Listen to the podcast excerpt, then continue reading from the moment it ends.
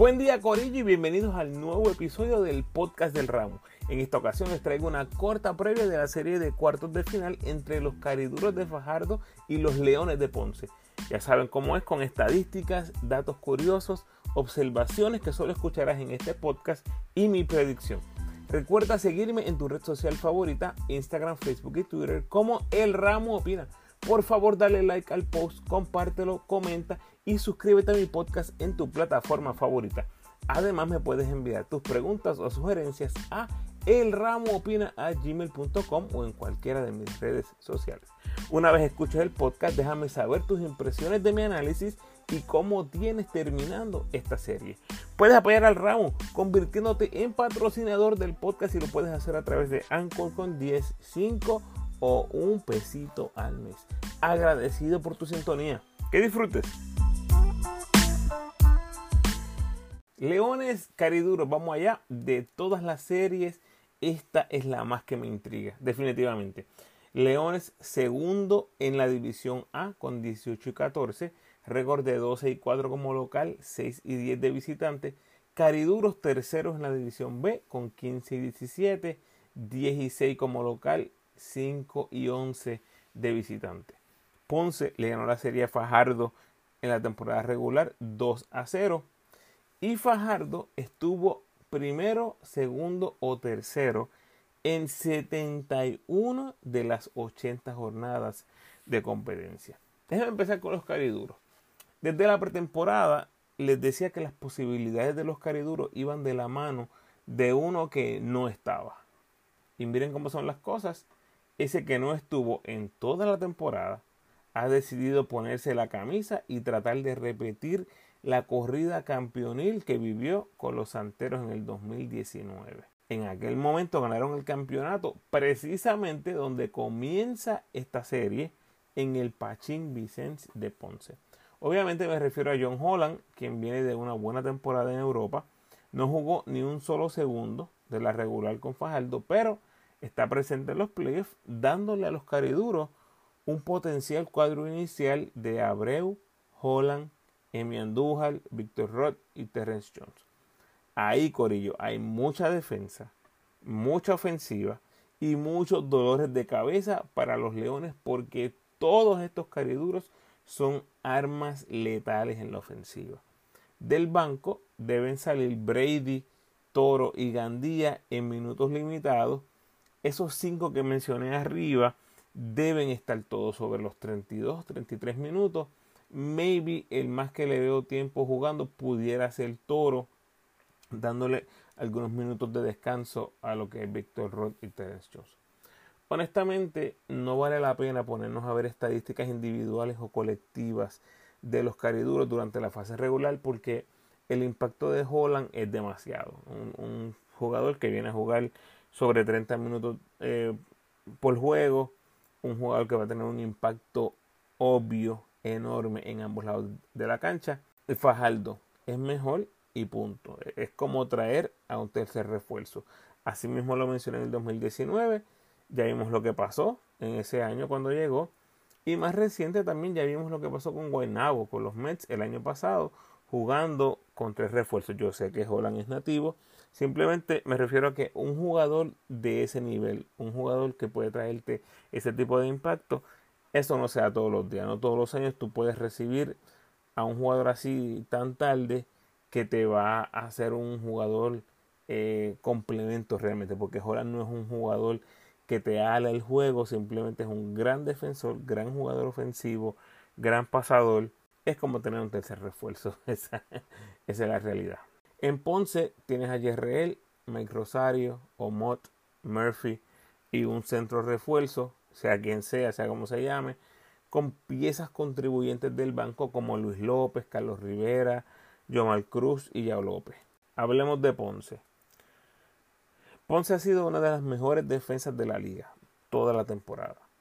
Y ahora mismo están a punto de ser puestos a prueba por una artillería ofensiva caridura impresionante. Fajardo no tiene mucha ofensiva saliendo de la banca, pero ese cuadro inicial va a ser un dolor de cabeza para los Leones. Los ojos de todo Ponce y todo el área azul van a estar puestos en la defensa que implante Wilhelmus Canning ante su hermano Alan Colón, que tiene fama de darles rienda suelta a sus jugadores. En cambio, Canning es más conocido por cuánto le demanda a sus jugadores. Vamos a ver qué balance hay aquí. La cancha local de Ponce definitivamente es una de las ventajas mayores de los Leones, pero igual lo era la temporada pasada cuando fueron eliminados por los Mets. Y ya he mencionado esto en varias ocasiones, pero aquí cambia un poquitito el panorama. Lo mencioné cuando hablé de los gigantes y los capitanes, como la presión de la cancha local se va a sentir más tal vez en Carolina que en la petaca. De la misma forma, cuando miras el Roberto Clemente versus la Arquelio Torre, se va a sentir una presión exagerada en San Germán, algo que probablemente no se vaya a sentir en el Clemente. Y aquí me parece que se invierten los papeles porque Ponce va a salir a respaldar a su equipo, se va a sentir la presión de la cancha local en Ponce. No creo que sea así en Fajardo, que es, ¿verdad? En este ejemplo que le estoy dando, en la cancha pequeña es donde usualmente más se siente esa presión. No creo que Fajardo tenga esa, esa ventaja de cancha local o ese respaldo masivo de la fanaticada en el área noreste del país, pero sí ese apoyo existe en el área sur. Así que eh, en este caso en particular, definitivamente la, la ventaja de cancha local la va a tener Ponce. Así que cuando miro todo esto que les estoy trayendo, cuando lo analizo, esta serie me huele a una de siete juegos con unos leones que van a estar estudiando, evaluando y cambiando estrategias en la marcha. El punto de ataque ofensivo de los leones me parece que se va a concentrar en explotar a Alex Abreu lo más posible, ya lo hemos visto durante la temporada regular todo el tiempo.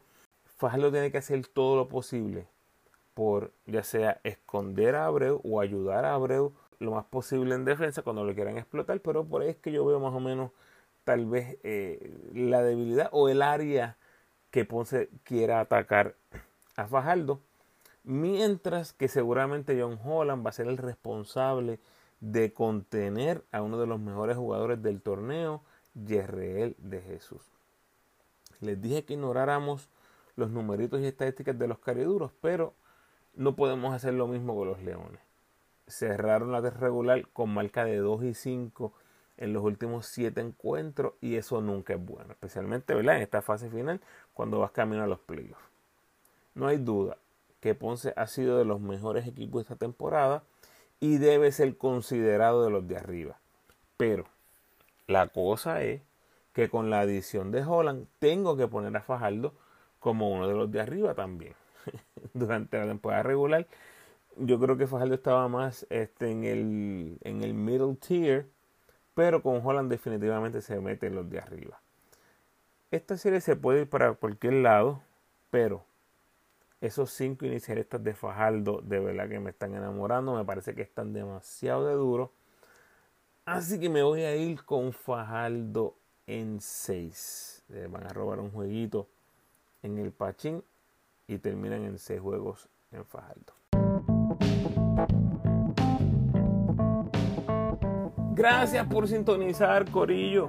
Por favor, ayúdame compartiendo este episodio en tus redes sociales y con todos los fanáticos de los leones y los cariduros que conozcas.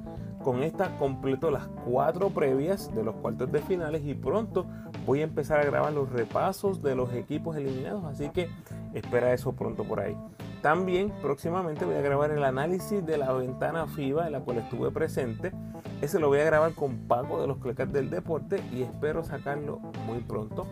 Poco a poco nos vamos poniendo al día desde mi regreso de Puerto Rico. Como siempre te invito a que te suscribas al podcast, déjame tu mejor review por favor y sígueme en tu red social favorita, Facebook, Instagram o Twitter. De nuevo, agradecido por tu sintonía.